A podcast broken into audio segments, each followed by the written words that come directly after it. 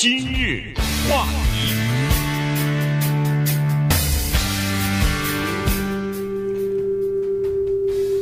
欢迎收听由中讯和高宁为你主持的今日话题。今天呢是哥伦布日哈，在联邦政府这个层面呢是哥伦布日，但实际上呢，在很多的地方呢，呃，比如说有十四个州，还有一百多个。呃，地方的这个城市呢，已经把这个哥伦布日啊变成了呃叫做原住民日啊，所以呢，今天我们就利用这个机会呢，跟大家来讲一讲这个哥伦布日的来源啊，它什么时候开始的？呃，为什么现在改成了有一些地方改成了原住民日？呃，还有呢，就是以前对哥伦布呃发现美洲大陆这个现在很多的这个呃文件啊，很多的这个地方看起来。呢，似乎是错误的哈，所以呢，我们把这个整个的事情跟大家讲一下。呃，其实呃，补充一下我们的历史知识。呃，我觉得特别有趣哈，尤其是在这么一个哥伦布日的早上，然后利用这个节目呢，我们从各个的角度对这个人物，从历史到现在，甚至未来有一些新的认识，这个真的是非常难得的一个机会。而且这种话题呢，也是一个非常令人兴奋的话题，因为我们知道，Christopher Columbus。哥伦布这个人在美国，咱们先不说其他的国家，那绝对的是一个伟大的人物。人们从小在教科书里面在看到的各种各样的画片，然后图书、电影、音乐，根本就不用继续来继续列举。就是这个人物呢，他是渗透在美国人民的心中和血液当中的一个人物。这个人物和美国这个国家。紧密的联系在一起，还不好说整个美洲和全世界。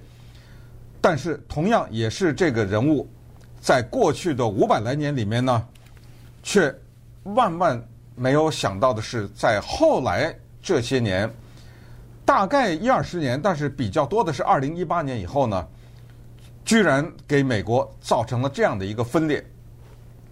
在他发现美洲五百二十九年的今天。美国已经有四十座哥伦布的雕像被拉倒，被扔到，或者是拖到了一个什么公园里面，或者是从公共的场所拉走，有的甚至就直接被摧毁啊之类的。但是，也就是在五百二十九年的今天，一百三十座哥伦布的雕像还依然散在美国各个地方。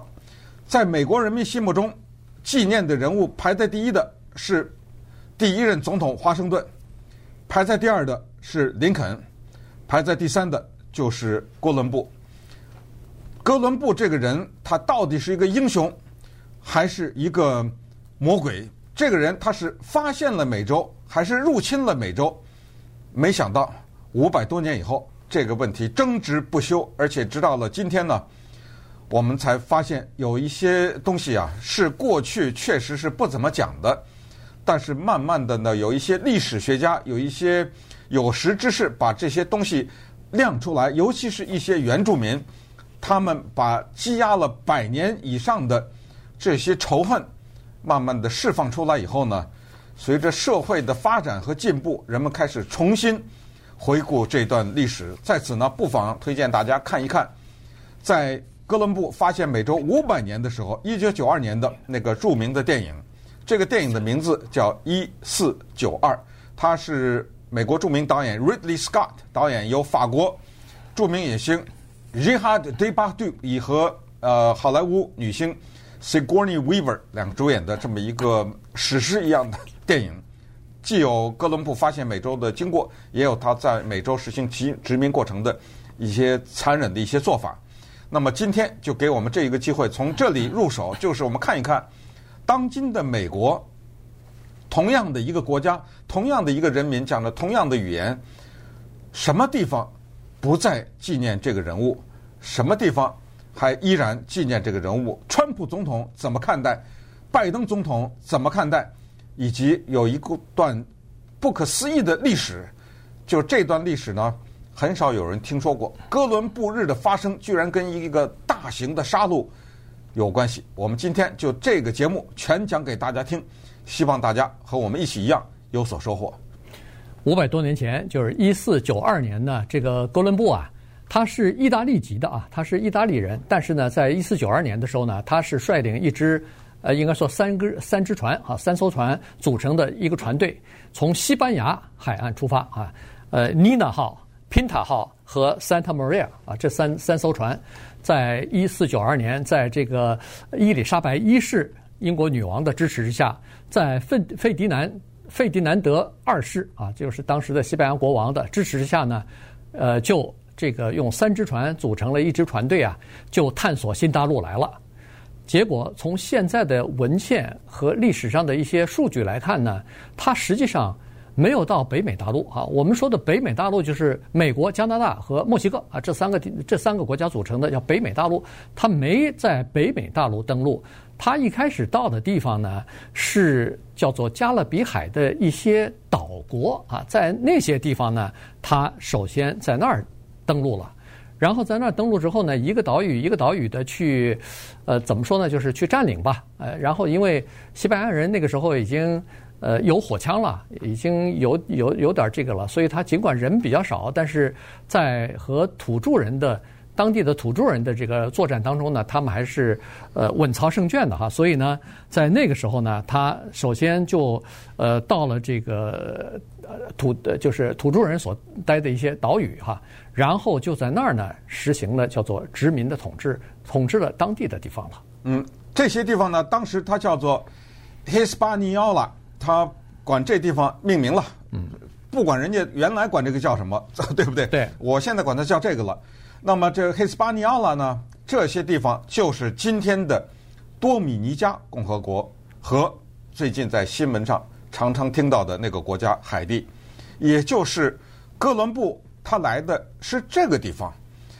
那没关系，因为毕竟怎么样？你说海地好，你是说多米尼加好，这是重大发现呐，这不得了的发现呐，因为。首先，关于他什么以为是印度啊什么这故事就不讲了，这个是简直就是家喻户晓、耳熟能详。他自己搞错了，他以为他到了印度了什么之类的，所以叫 Indian 嘛。呃，对他当地的人他也管人家叫印度人啊什么之类的。好，这些历史因为太熟，我们就不花时间讲了。主要是在历史书中，包括我们小的时候学到的哥伦布，那都是伟大的探索者啊，对不对？伟大的发现者，伟大的航海家，不破不立的故事。都会都听过嘛？关关于那只鸡蛋啊，放在怎么怎么把一个鸡蛋立起来，等等等这些故事都听过。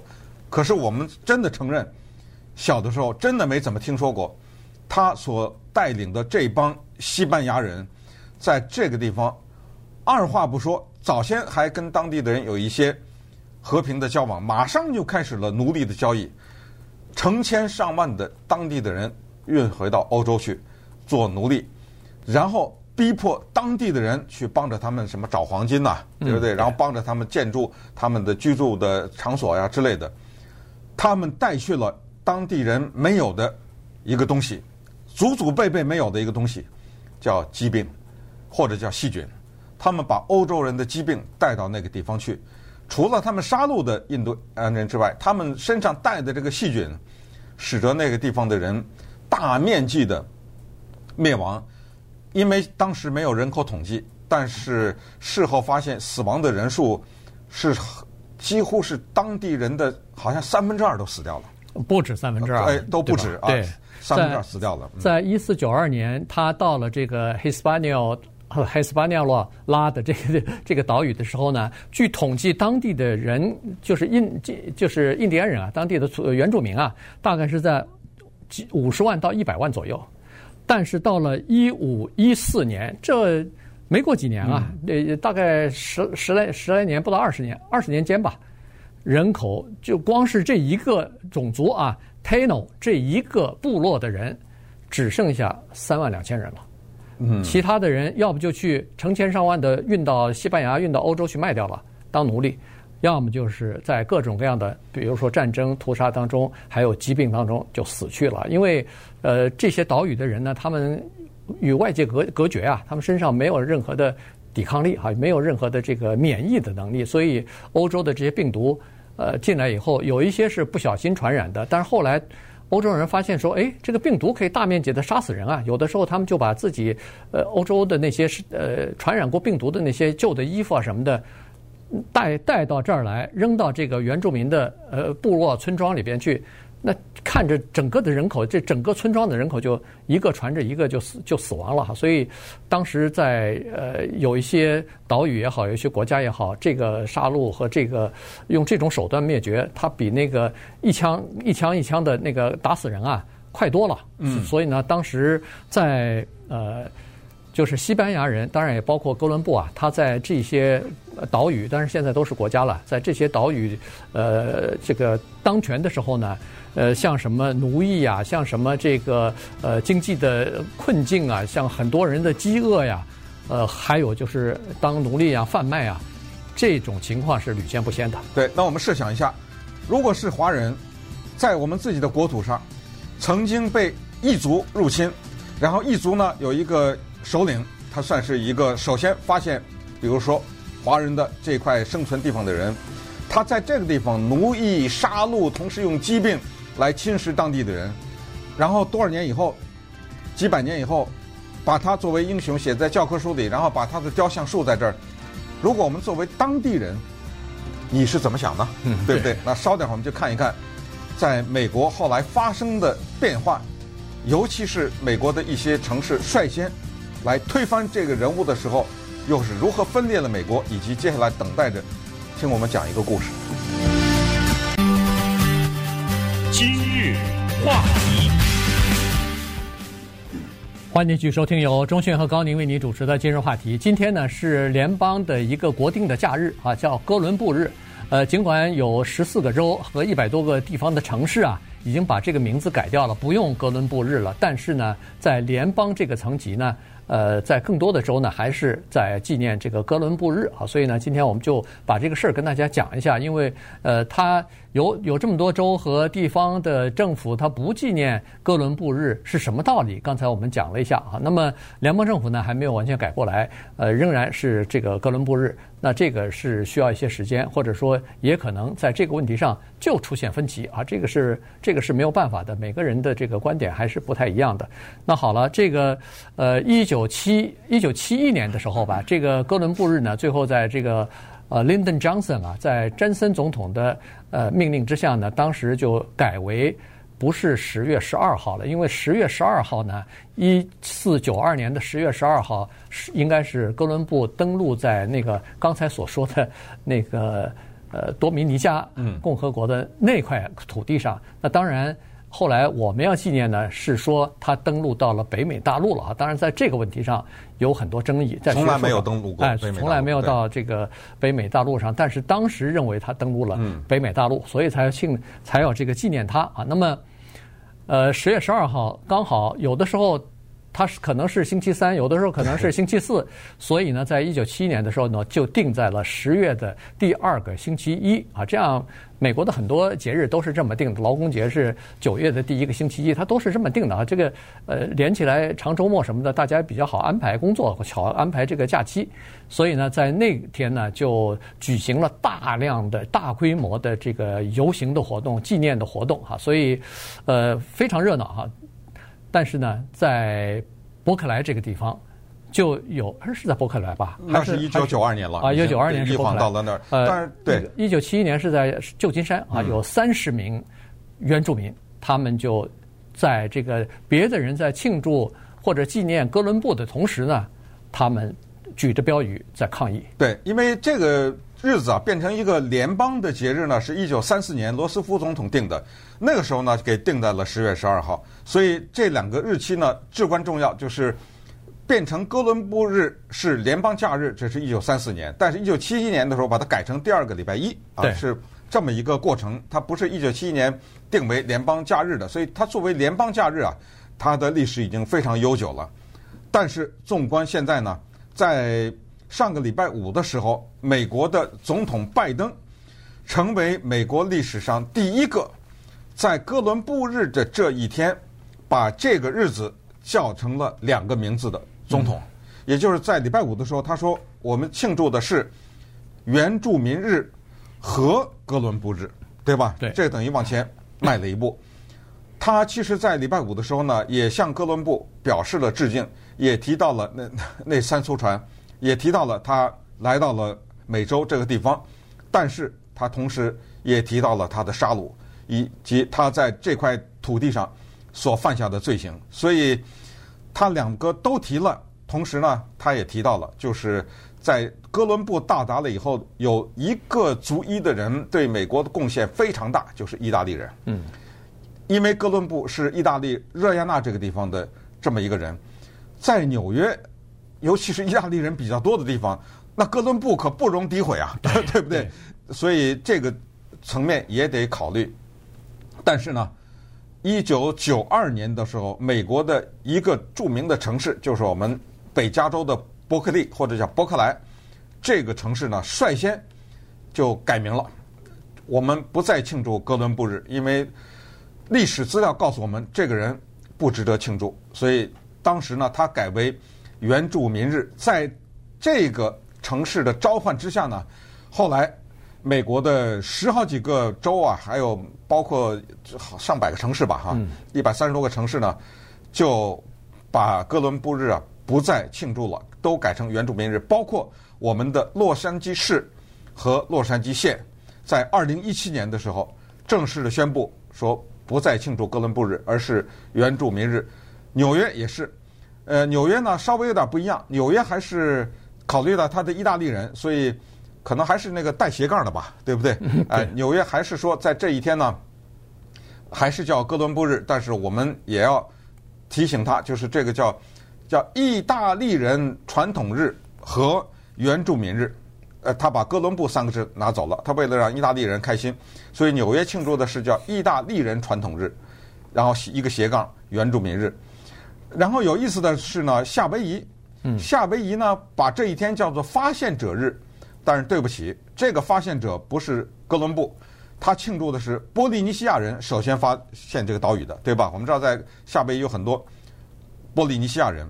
Polynesians，对，然后啊、呃，科罗拉多州呢改了，科罗拉多州在二零二零年的时候把这一天改成叫做修女日，这是纪念谁呢？这是纪念一个 Mother Cabrini，Mother Cabrini 修女啊，Cabrini 修女呢，她的原名叫 Frances Javier Cabrini，这个人呢对这个地方的贡献非常的大，这个修女啊，她在这儿创办学校。创办创办医院、创办孤儿院等等，是吧？在整个的美国的南部和中美洲的南部，对，他不仅在他不仅在美国，她在南美洲、南美洲、中美洲，哎，中美洲都有。对，所以这个 Cabrini 修女呢，被现在是俄亥俄州这样纪念。那么很多其他的州呢，已经把他的名字改了，甚至把他的雕像雕像推倒。顺便说一下，在我所居住的 Arcadia 这个城市，有一个洛杉矶县植物园。叫 LA County Arboretum，这个植物园呢，如果大家下次去的时候，或者是这个地方的居民，你会注意一个很有意思的现象，就是当你从这个植物园游览完了以后要出来的时候，在那个出口有一面墙，墙上你现在看到有大黑的布把三幅画给盖起来了。如果你对这三幅画不熟的话，我就告诉你，这三幅画。一幅是哥伦布的一个瓷砖画，一幅是他当时的那三艘船的画，还有一幅就是跟他相关的啊，大概是发现美洲啊什么之类这样。这三个呢被黑布给遮起来，已经遮了好几年了，一两年了已经。是不是因为这个原因？我猜大概是这个原因啊，否则没有什么必要把这三个瓷砖画给它遮起来。这就是当今美国。就这么一个人物，在五百二十九年之后，还在分裂着这个国家。对，就是在总统方面也是这样子啊。这个呃，拜登总统和前总统呃，川普，他们两人在纪念哥伦布日这个问题上就有很大的分歧。呃，你比如说，前总统川普认为说，否定哥伦布这是激进。分子他们所做的事情，呃，他们的这种，呃，怎么说呢？就是用这种呃激进的言语哈来，包括那些南北战争时候南军的这些指挥官的雕像，什么川普都是反对的嘛？对，都是反对的。你为什么拉掉他呢？这都是美国历史。对。他就认为说，任何呃企图破坏这个哥伦布的呃名声的或者遗产的这些事情，都是属属于呃激进的哈。他当时是说，这些激进分子是叫做用失败来代替哥伦布做出的巨大的贡献，用什么粗暴的行为来代替他的发现，用什么呃违法的行为来代替他的成果等等。呃，但是拜登总统呢是另外一个态度哈。拜登总统当然也在他礼拜五的讲话当中呢，他提前也说了哈，他就说哥伦布的发现这个美洲这个大陆呢，他是是有贡献的哈，他对这个是有贡献的。但是后来他执行的这个呃殖民政策呀，什么迫害呃或者是杀戮当地的原住民啊。这个也是有灾难性的后果的，所以这两个事情啊，都是历史事件，都必须要承认他们曾经发生和存在过。嗯，一八九一年三月份，在美国的新奥尔良，一个警长被杀害。人们万万想不到，这么一个新奥尔良这个地方，一个警长被杀害，会导致美国和意大利几乎进入到宣战的状态。这是为什么？和哥伦布日有什么关系？今日话题，欢迎收听由中讯和高宁为你主持的今日话题。这段时间我们就来回顾一下历史哈，看看第一个哥伦布日，全国的哥伦布日是什么时候开始宣布的？这一说啊，就到了一八九二年了。当时呢是美国的共和党的总统呃在任哈，Benjamin Harrison，他呢就宣布美国的第一个全国性的哥伦布日要庆祝这一天。那么，刚好一八九二年是哥伦布在美洲登陆的叫做四百周年啊，所以呢，呃，当时就有了这个念头。那这个念头是怎么来的呢？当然还要政治上的考量，以及当时美国和意大利关系是非常紧张的，据有些人说是两国到了开战的边缘了啊，所以呢，要缓和一下两国之间的这个关系。于是呢。呃，这个 Harrison 总统呢，他就这么宣布了。他第一是想缓和一下呃和意大利的这个关系，为什么呢？我们待会儿会说啊。这个和一年之前发生的暴力事件是有关系的。另外一个呢，就是刚好这一年呢，他又是要竞选连任总统。那他对手啊是克里夫兰啊，这个是呃前就是曾经担任过就是美国的前总统吧。所以呢，对手也是很强劲的。他呢要。争取一切的选票，呃，意大利选民那也有选票啊，所以呢，他是认为说，如果要是宣布一个全国性的意，就是这个哥伦布日的话，那么他可以把，呃，一同时就是不仅可以把这个呃和意大利的关系给它修复好，同时也可以争取到美国的意大利移民的一些选票啊，所以呢，在这种政治考量之下呢，哎，这个。呃，意大意意大利或者说是呃全国性的这个呃哥伦布日呢，就这么诞生了。嗯，但是这个呢，就一天啊，就一次，不是那个从此以后就宣布为联邦政府的假日了。他就是那一年那一次性的，他想来这么一下弄点选票。因为哥伦布日真正变成是一九三四年吧，那个联邦假日。好，那么这个背景啊，就值得提。刚才克里夫兰那个说的也很意思，他跟川普有点像，他是当了总统下台。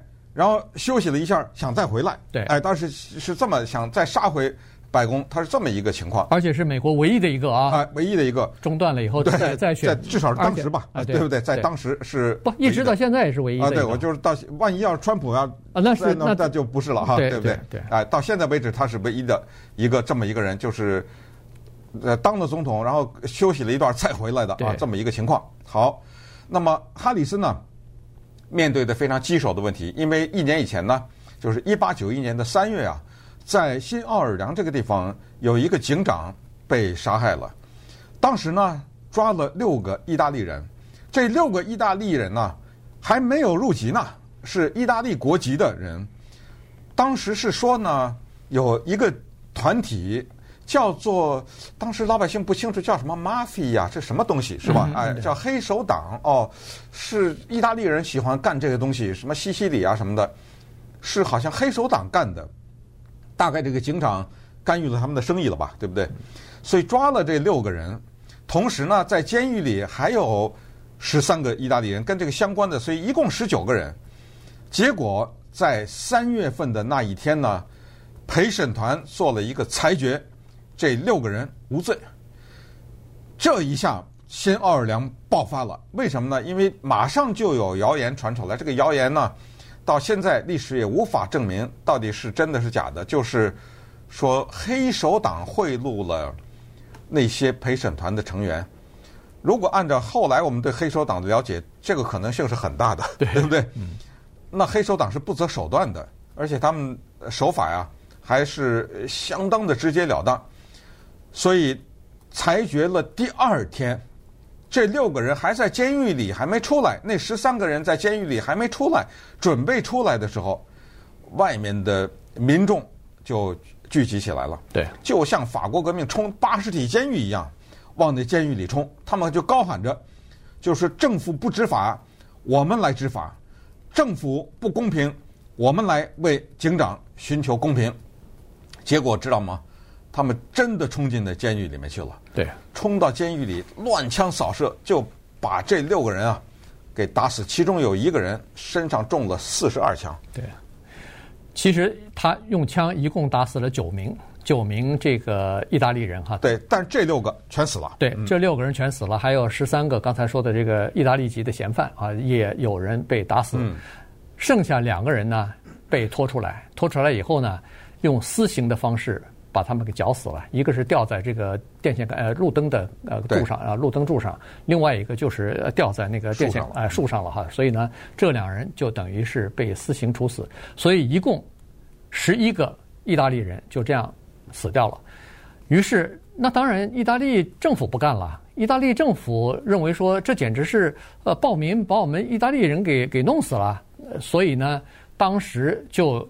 恨不得要宣布断绝关系了，在那个时候已经断绝关系了。对，那个时候就把大使了对，就是召回大使了，然后宣布两国断绝关系。哎，然后美国也把驻罗马的这个大使也召回来了，哈，所以两国之间的关系就到了一个呃前所未有的低低点了，哈。然后那个时候，居然还有人已经说了，说两国已经在这个开战的边缘了，在这个问题上。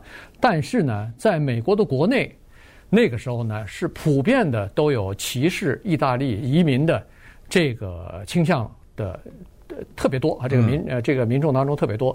你看报纸上头写的这些报道的这些文章题目，比如说叫做复仇。是复什么仇啊？是因为意大利人杀了我们的警长，所以我们要为警长复仇。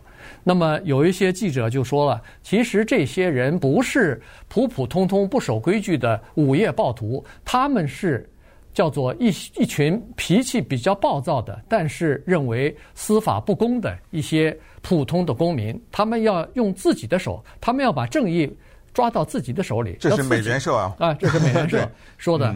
要他们要想执法，他们要想让正义得到伸张，因为正义在那个陪审团在司法体制当中可耻的失败了。嗯，《纽约时报》当时是这么报道的，说这个做法当然不应该，就自己私刑嘛，对不对？嗯、说实话，即使这些人真的是杀人犯的话，你也不能自己把他给杀了呀，有司法的原因。但是你司法，你把他给宣布无罪了，对不对？对，《纽约时报》报道是说那些民众。都是好人，就冲监狱的那些人，他们做的这个事儿是不应该。但是私下里，如果你问他们的话，他们不会承认自己做错了事情。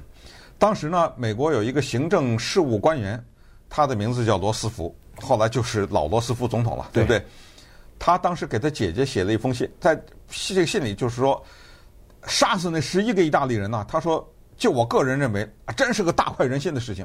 你看，他都是这么写的。但是呢，意大利政府不干了，两国到了宣战，马上就要宣战，就要打仗了。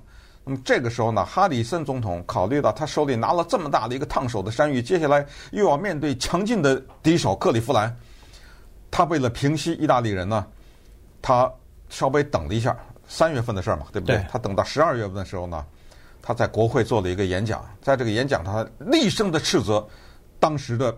新奥尔良的民众对意大利国民进行私刑的这个事情，同时第二年的四月提出对意大利的赔偿，因为这个也是意大利的要求。意大利政府说：“你把我的人打死就这么算了，不行，要求赔偿。”那么最后呢，商量下来以后，达成的协议就赔偿两万五千美元，两万五千美元在那个时候等于现在的差不多七十六万美元，这个数字还是很高的。那么意大利人说接受了，就赔给这些人的家属。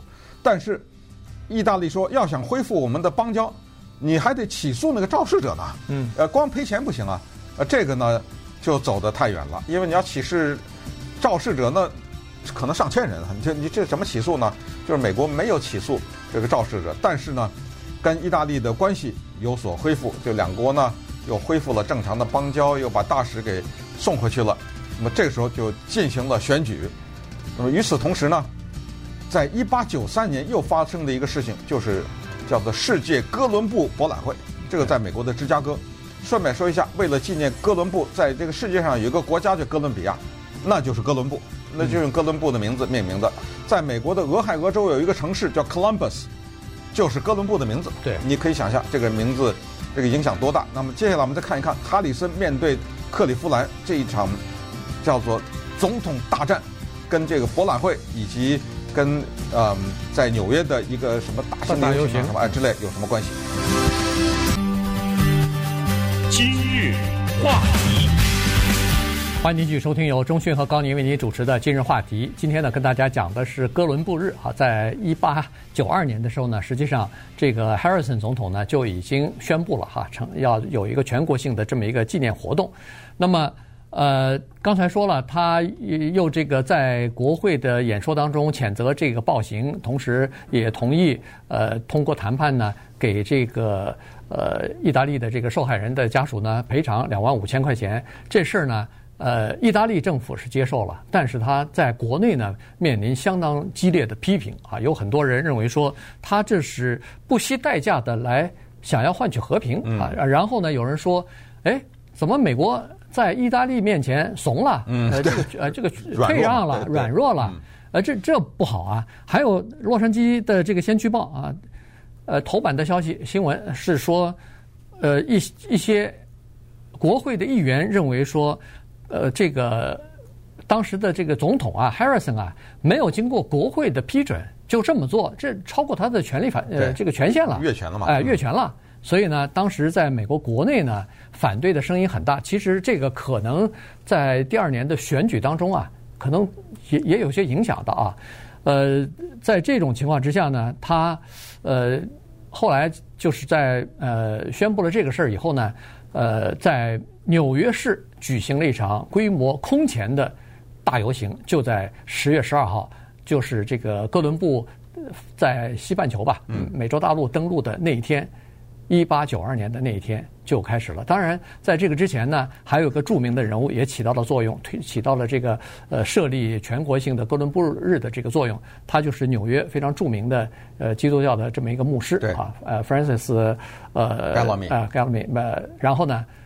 他就向这个总统建议了，说应该有这么一个日子啊，哥伦布日。这个日子有什么好处呢？他说可以教育我们的学童啊，从小要进行叫做爱国主义的教育。嗯，那么这个时候呢，哈里森我东呃西这么考虑了一下，觉得有道理哈，于是就做了这么一个事儿。那这还是刚才说的，就是这样吧。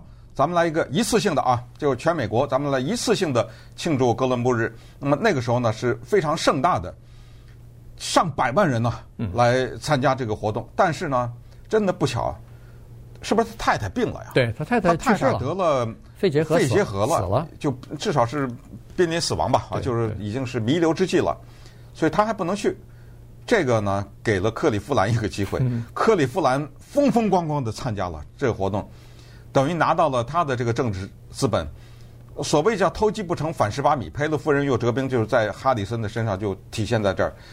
他又是赔款，又是恢复邦交，又是建立哥伦布日，结果没得到好处。在一八八八年的时候，就是他当总统的时候呢，他击败的那个人叫克里夫兰，这一晃四年来，人克里夫兰回来，轻轻松松把他给干掉了，嗯，对他这总统的宝座。然后，一八九三年的哥伦布叫一个叫做世界哥伦布博览会，在芝加哥两千七百万人参加，那个是特别辉煌的一个博览会。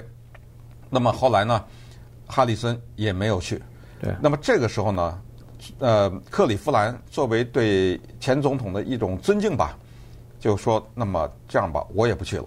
但是纽约的那个游行，他是参加了。对对，刚才说的那个世界博览会呢，主要邀请他的时候是奠基仪式的时候哈，是在一八九二年奠基仪式的时候，呃，邀请他去。但是因为那个时候他太太病重啊，还是呃去世，反正是在这种情况之下呢，当然他就没心思去了哈。于是他就拒绝了这个邀请，没有去参加。所以呢，所以他博览会也没参加，游行也没参加，也没参加啊。对，所以呢，在这种情况之下，显然这个。意大利人还不太满意，意大利的移民还不太满意，说您赔了钱了，但呃，这个是赔偿了，但是没有起诉那些凶手啊，嗯，这个是非常不满的。所以实际上呢，在这种情况之下，呃，他争取到的意大利的这个移民啊，选票到底有多少，还是挺令人质疑的哈。所以呢，呃，在马上进行的就是十一月份进行的那个大选当中，他就输掉了，输掉了这个总统的大选了。但是呢，这个日子第一次的这个就是哥伦布日进行大游行的这个传统呢，他给留下来了。至少是第一次，他已经宣布有这样的一个日子。而且呢，刚才说过的那个呃纽约市的那个呃牧师，就是呃 Bellman 哈，他是在这个呃说要成立这么一个日子，设立这么一个日子，然后让小小学生啊有这个爱国主义教育。同时，他为了这个爱国主义教育，他自己写的效忠誓词，一直到现在，美国的小学生在上课之前都还要念呢。